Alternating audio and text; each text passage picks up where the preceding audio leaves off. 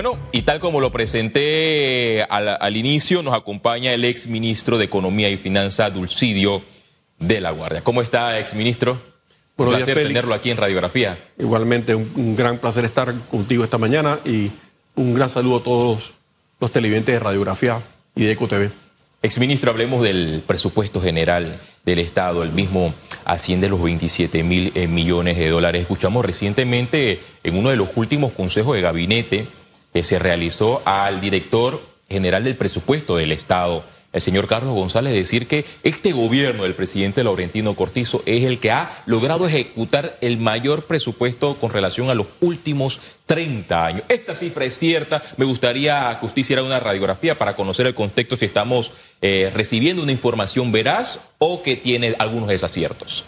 Bueno, la, cifra que dijo Carlos, primero no, hay una no hay cifras públicas, salvo lo que se mencionó en el, en el Consejo de Gabinete.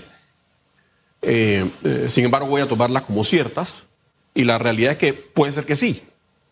Efectivamente, puede ser que sí, efectivamente la ejecución sea muy alta, pero tenemos que recordar que es muy fácil ejecutar el gasto de funcionamiento. Es muy fácil pagar la planilla, es muy, muy fácil pagar arrendamientos, es muy fácil pagar los gastos de funcionamiento del Estado. Lo difícil es ejecutar inversiones públicas que son las que efectivamente le mejoran la calidad de vida al pueblo panameño y mejoran la productividad del país. Esa es la parte difícil y es donde este gobierno efectivamente eh, eh, digamos, ha gastado poco, o mejor dicho, voy a ponerlo al revés, los grandes incrementos en el gasto público durante la administración del presidente Cortizo se han dado en aumentar el gasto de funcionamiento del Estado. Eh, para que eh, usted tenga idea de qué significa gasto de funcionamiento, no es más que nada que la contratación de más personas eh, en, el Estado, incrementar el tema de la planilla. cuando escuché estas declaraciones del director general del presupuesto del Estado, se me vino a la mente el tema de la deuda pública que ya supera los 45 mil eh, millones de dólares solamente en el, en el gobierno. El presidente Laurentino Cortizo se ha aumentado por arriba de los 18 mil millones de dólares. Y también me traslado el tiempo, en, eh, en la época electoral, cuando Cortizo quería asumir la presidencia de la República, él cuestionó fuertemente al gobierno del señor Juan Carlos Varela y del señor eh, Martinelli, porque según Cortizo esos fueron los dos gobiernos que incrementaron la deuda pública. Llegó el gobierno y lo que hemos visto es contradictorio. En el gobierno del presidente Laurentino Cortizo es donde más eh, el país se ha endeudado. Bueno, mira, eso es una realidad.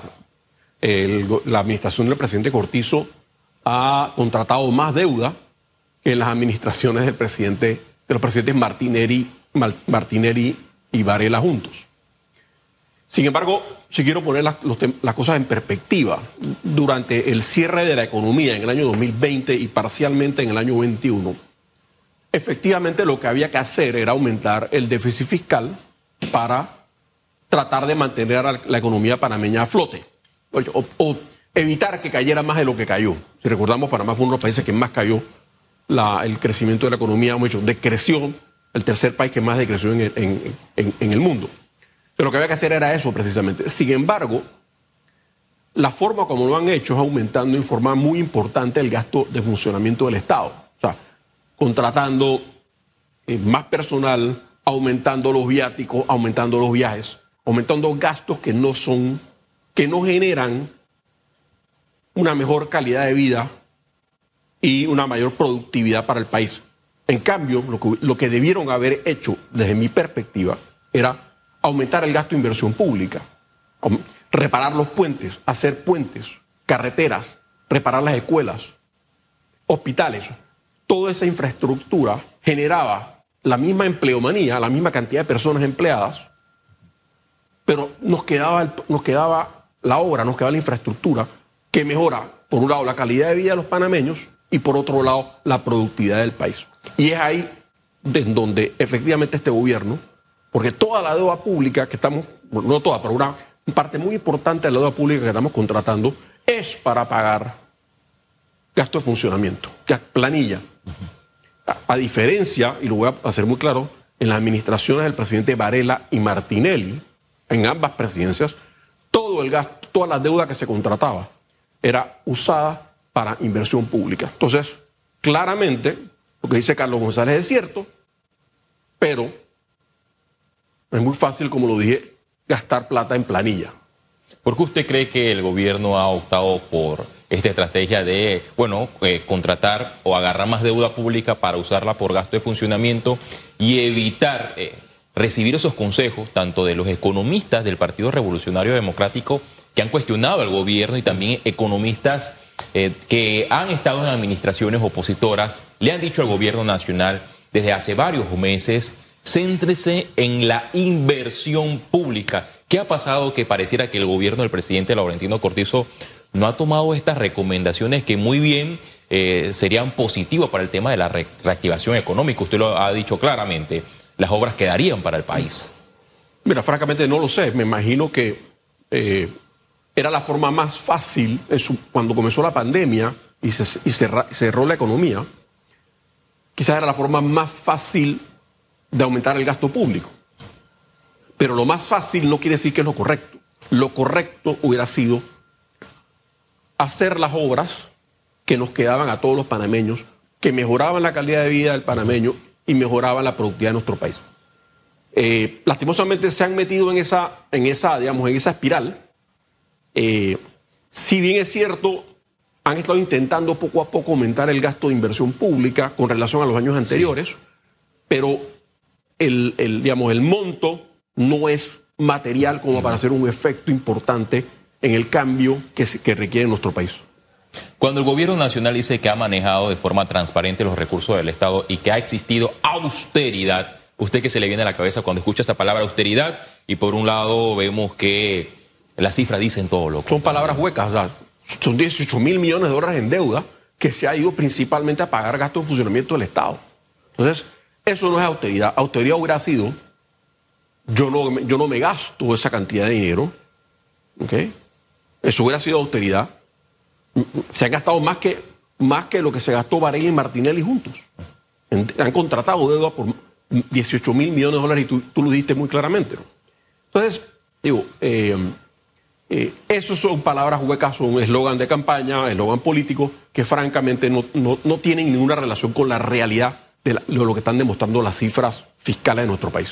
Usted cuestionó el tema de la contratación de más personas eh, en el Estado, pero recientemente escuchamos la declaración del señor Contralor Gerardo Solís decir que la contratación de funcionarios ha disminuido en la administración del presidente Laurentino Cortizo y que se ha logrado un ahorro aproximado de 8 millones de dólares por mes. Estas cifras podrían ser... Eh, eh, ciertas porque ya las personas eh, parecieran que no confían en las mismas cifras de la Contraloría General de la República. Bueno, mira, yo francamente mira las cifras del gasto eh, de servicios personales del año 2019 y puedes ver con, compararlas con, las del día de hoy, con el año, del año 2022 y te das cuenta que eso no es correcto. Lo que dice el Contralor no es correcto. Quizá él está utilizando, recordemos que hay un, ciclo de contratos en el Estado en donde todos los, todos los contratos que son temporales terminan en diciembre y se, vienen se empiezan a renovar a través del año. Entonces, si tú comparas las cifras del mes de enero, por ejemplo, con las cifras de octubre, obviamente en enero tú vas a tener mucho menos contratos porque se vencieron en diciembre que con relación a las cifras de octubre. Entonces, eso puede ser un argumento que esté utilizando el contrato. Pero vamos las cifras cuánto se gastaba en planilla en el año 2019 y cuánto se gasta en el año 2022 y te darás cuenta que esa información no es correcta. ¿Hasta cuándo el país podría resistir adquirir más deuda pública? ¿Ya este es el límite? ¿Debemos bajar esa cifra o debemos continuar buscando más deuda pública? Este año, en el año presupuesto, en el año 2023, está incluido un déficit de 2.130 millones de dólares, si no me equivoco. Eh, que equivale al 3% del producto, esa, esos dineros o ese déficit, déficit no es nada más que la diferencia entre lo que le ingresa al Estado y lo que sale y los gastos del Estado. ¿no? Entonces, ese, ese, esa, ese faltante de los ingresos que se llama déficit va a ser financiado con deuda pública. Eh, Panamá puede seguir contratando deuda pública, sin embargo ponemos en riesgo la calificación de grado de inversión si no mantenemos la deuda pública bajo control. Yo no digo que tener deuda es malo, lo que estoy diciendo es que hay que mantenerla, es como en una casa, en, una familia. Uno tiene deuda para su hipoteca, uno tiene deuda, algunas deudas. Siempre y cuando tú mantengas la deuda que, que sea razonable y manejable en función de los ingresos de la familia, tú puedes mantener eh, los niveles de deuda. Entonces es igual para el Estado. Em, lo que me preocupa es que Panamá va a enfrentar ya este año, el 2023 y en los años subsiguientes, eh, unos déficits muy importantes del programa de invalidez, vejez y muerte de la Caja de Seguro Social, que van a seguirle poniendo mucha más presión a las finanzas públicas. Entonces el gobierno va a tener que ver cómo hace para pagar ese, esos déficits de la caja que se empiezan a acrecentar. Se, acaban las reservas este año y se empiezan a acrecentar todos los años si no se, si no se encuentra una solución, por lo menos parcial, antes, antes de, eh, de que termine el año 2023 aparte de ese déficit de la caja de seguro social, ¿qué otras eh, consecuencias podría sufrir el país si disminuye o pierde ese grado de inversión? Es un tema tan técnico que el panameño de pie, que lo ve por EcoTV, que lo escucha por RPC Radio, quizás no, no lo entiende. ¿Usted nos podría enumerar algunas de esas consecuencias que puede sufrir el Estado? Como no, la resolución, la, el, el, problema principal, el principal impacto de perder el grado de inversión, lo voy a poner sencillo. Imagínese usted tiene una hipoteca de su casa de 100 mil balboas. Hoy paga 5% de su hipoteca, usted paga 5 mil dólares al año de interés. Si perdemos el grado de inversión, va a pagar 6 mil dólares, va a pagar 6% o 6,5%. Esos son 2 mil, perdón, esos son mil o 1.500 dólares más de intereses. Con relación a los 5 mil que pagaba anteriormente, eso es 20 o 25% más de lo que paga. O sea, todo, lo, todo para en Panamá el financiamiento se encarecería al menos por un 1%, pero cuando lo ves con relación al aumento de lo que pagabas antes con lo que vas a pagar, estás hablando de aumentos de 20 o 25% en el gasto financiero de nuestro país. Eso es lo que implicaría el gasto de inversión. O sea, usted tendría que pagar más intereses tendrían menos recursos para gastarse en otras cosas o para invertir. Oiga, y, a esto se le suma las declaraciones que dio recientemente el, gerente general del Banco Nacional. Este año, 2023, es el año de las vacas flacas, esto con relación al aumento de las tasas de intereses, que es un golpe fuerte que van a sufrir los panameños. No, bueno, eso Panamá no tiene ninguna, ninguna capacidad de, de influir sobre el aumento de las tasas de intereses, eso es una eso está en las manos de la Reserva Federal, que es el Banco Central de Estados Unidos. Y efectivamente, como lo dijo eh, eh, el señor Carrizo, eh, Javier Carrizo, que es el gerente general del Banco Nacional, ya estamos viendo en Panamá un aumento importante en las tasas de interés, tanto en los depósitos como en los préstamos.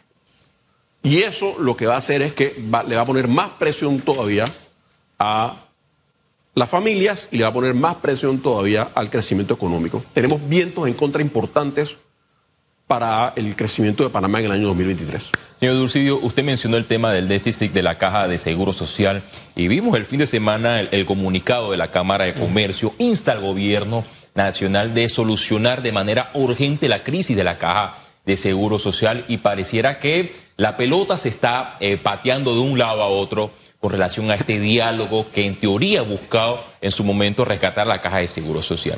El director de la Caja, eh, eh, Enrique Lau Cortés, solicitó un informe de la OIT. En efecto, tardó meses.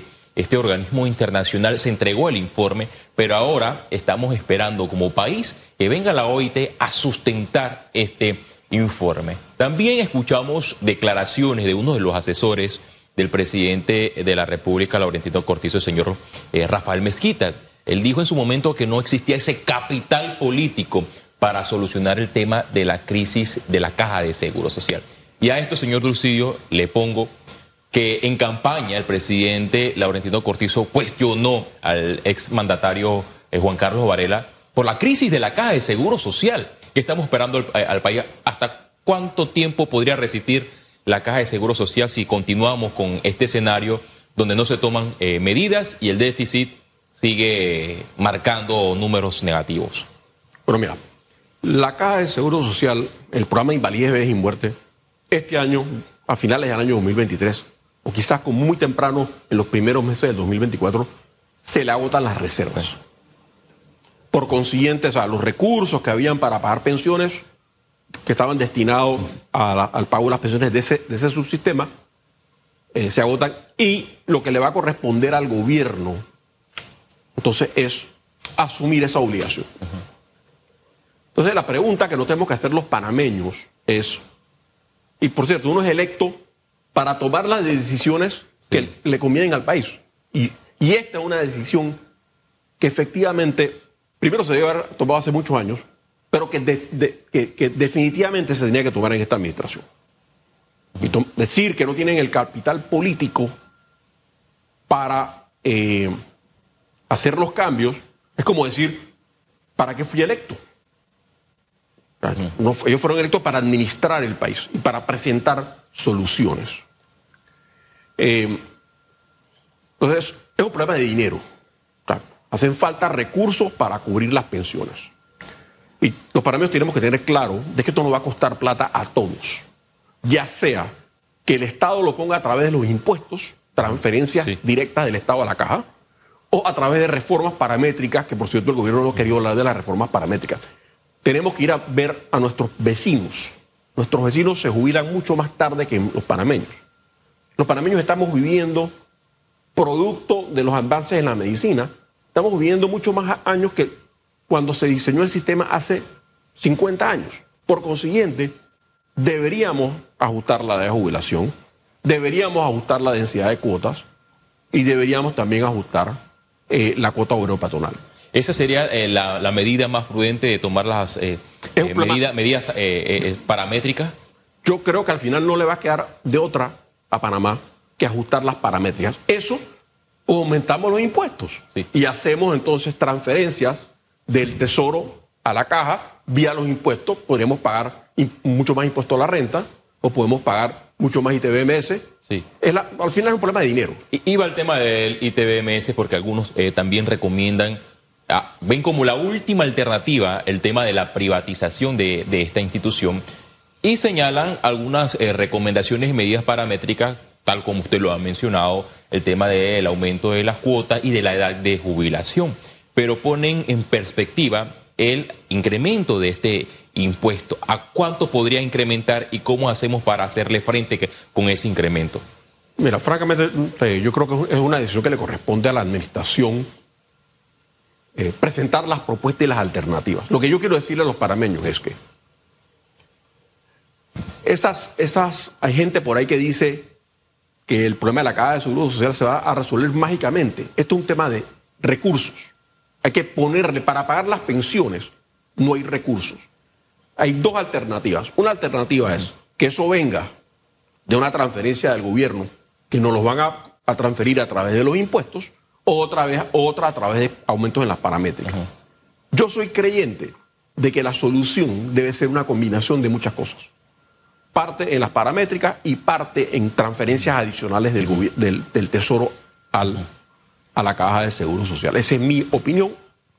Eh, para resolver el, para mitigar el problema, porque no lo vas a resolver, lo vas a mitigar, porque los déficits de la Caja de son tan grandes que lo que, vamos, lo que vamos a lograr es mitigar el problema para que sea manejable, para que los impuestos no aumenten tanto como deberían aumentar para poder cubrir el problema. Estas medidas tienen un costo político, se podrán hacer en medio de un proceso electoral donde los políticos están concentrados en la reelección, en llegar al poder y tomando en cuenta que hay sectores que se han reunido en esta mesa del diálogo y le han dicho a los actores, ok, hagamos cambio en la caja de seguro social, pero no tomemos medidas paramétricas. Bueno, que nadie le quiere, nadie le quiere dar la mala noticia a los invitados a la fiesta que la tienen que pagar. Esa es la realidad. Todo el mundo quiere invitar a la gente a la fiesta a que tomen trago y coman, coman gratis y no le quiere decir, mira, es que al final, francamente, no tengo, los, no tengo la plata para pagarlo. Esa es la realidad. Digo, yo coincido contigo, yo, no, yo, veo difícil que en un año preelectoral, un año electoral, eh, se presenten reformas eh, al, sistema de pensiones de la caja. Eh, es lo correcto, es lo que hay que hacer Porque mientras, más mientras más tiempo nos tardamos en, en efectuar los cambios, más nos duelen los, más nos van a doler los cambios, van a ser más duros. Supongamos que en este gobierno no se hace absolutamente nada para salvar a la Caja de Seguro Social de esta crisis donde se encuentra. ¿Qué pasará con el próximo, el próximo gobierno? le va a corresponder hacer una reforma obligatoriamente, ya sea fiscal, muy dura, muy dura reforma fiscal, o una reforma al sistema de pensiones, o ambas. Si no lo hace, ¿usted cómo vislumbra esta institución? Supongamos que el próximo gobierno no hace, absolutamente nada. yo no veo yo no veo que las pensiones se van a dejar de pagar. O sea, el gobierno que, un gobierno que deje de pagar las pensiones, ese es un gobierno que tiene sus días contados. yo sí veo que la caja de seguro social va a seguir, los pensionados y jubilados van a seguir recibiendo su pensión. Sin embargo, lo que va a ocurrir es que una parte importante de los recursos del Estado que deben ser utilizados para mejorar la productividad y la calidad de vida de todos los panameños van a ser utilizados para pagar pensiones. Y le, te pongo un ejemplo. En Italia, más del 50% del presupuesto anual del Estado se, es dedicado a pagar pensiones. Quiere decir que el resto es para pagar todo lo demás. Eh, Italia es un país que está envejeciendo. No hay mucho crecimiento. En Panamá todavía estamos creciendo. Requerimos hacer inversiones importantes en educación. Requerimos hacer inversiones importantes en infraestructura pública, en carreteras, eh, en, en escuelas, en centros médicos, para mejorar nuestra productividad y nuestra competitividad a nivel mundial. ¿Suficiente esta inversión que está haciendo el MOB con tapar algunos huecos que ahora que se está viendo a través de las, redes sociales de esta institución? No, la verdad que no. Yo creo que hay que, hay que hacer un esfuerzo muy importante por redistribuir el presupuesto general del Estado, porque francamente eh, sí pienso que, le han recortado mucho el presupuesto al Ministerio de Obras Públicas y que requiere mucho más recursos de los que tiene. Sí, se nos acaba el tiempo, pero me gustaría que antes de finalizar esta entrevista me respondiera a estas eh, dos preguntas. ¿Cómo podemos como país mejorar el tema de la recaudación fiscal y los retos que tiene el gobierno nacional para sacar al país, al Estado, que somos todos, estas eh, listas discriminatorias? Bueno, mira, sobre las listas discriminatorias, Panamá tiene que demostrar efectividad. Y por demostrar efectividad es no solamente, no solamente haber adoptado las leyes, sino que esas leyes efectivamente funcionan y generan resultados. Y ahí tenemos algunas debilidades importantes. El órgano judicial, eh, producto, no está generando las condenas suficientes en, temas de, lavado de dinero. Eh, y mientras Panamá no genere, no tenga efectividad, va a ser difícil que sacamos la lista de las listas grises. Hay algunas otras medidas administrativas, por ejemplo, la implantación del, registro único beneficiario, que el, Ministerio de Economía y Finanzas está, está muy empeñado en ponerlo a funcionar en forma efectiva. Eh, eso va a ayudar. Pero mientras Panamá no genere efectividad, francamente no vamos a lograr salir de la lista. Y te voy a hacer una anécdota cortita yo tuve en un almuerzo hace unas semanas con un embajador de un, país de, la Unión Europea y, este embajador me dijo a mí, nos dijo en, el almuerzo, ¿qué mensaje le manda Panamá a los países de la Unión Europea?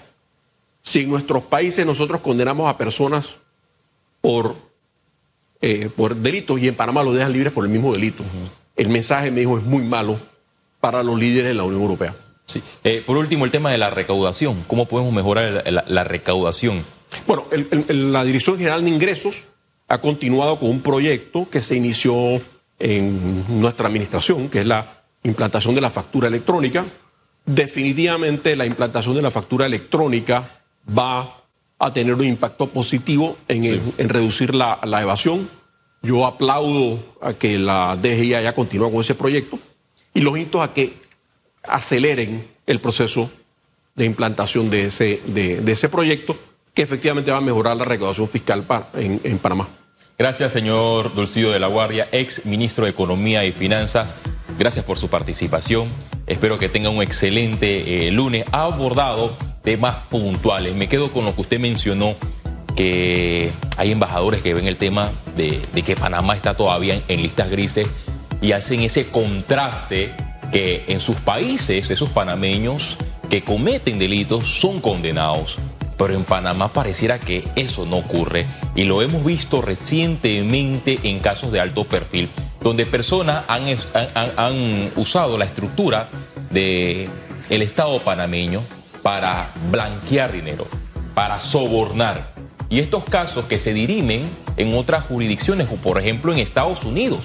En el caso de Brexit, inmediatamente, en pocos meses, se impartió una condena. ¿Y qué ha pasado en el caso de Brecht en Panamá? El desenlace ha sido otro. En Panamá, hasta una incapacidad médica de uno de los imputados paraliza este proceso, se altera y se desfigura el cronograma para la realización de las fechas de audiencia y es lo que sucede en este país. Es el mensaje que se está mandando. En otras jurisdicciones la corrupción se castiga y en Panamá se le da un espaldarazo. Nuevamente, gracias, exministro Dulcido de la Guardia, por su participación. Gracias, Félix.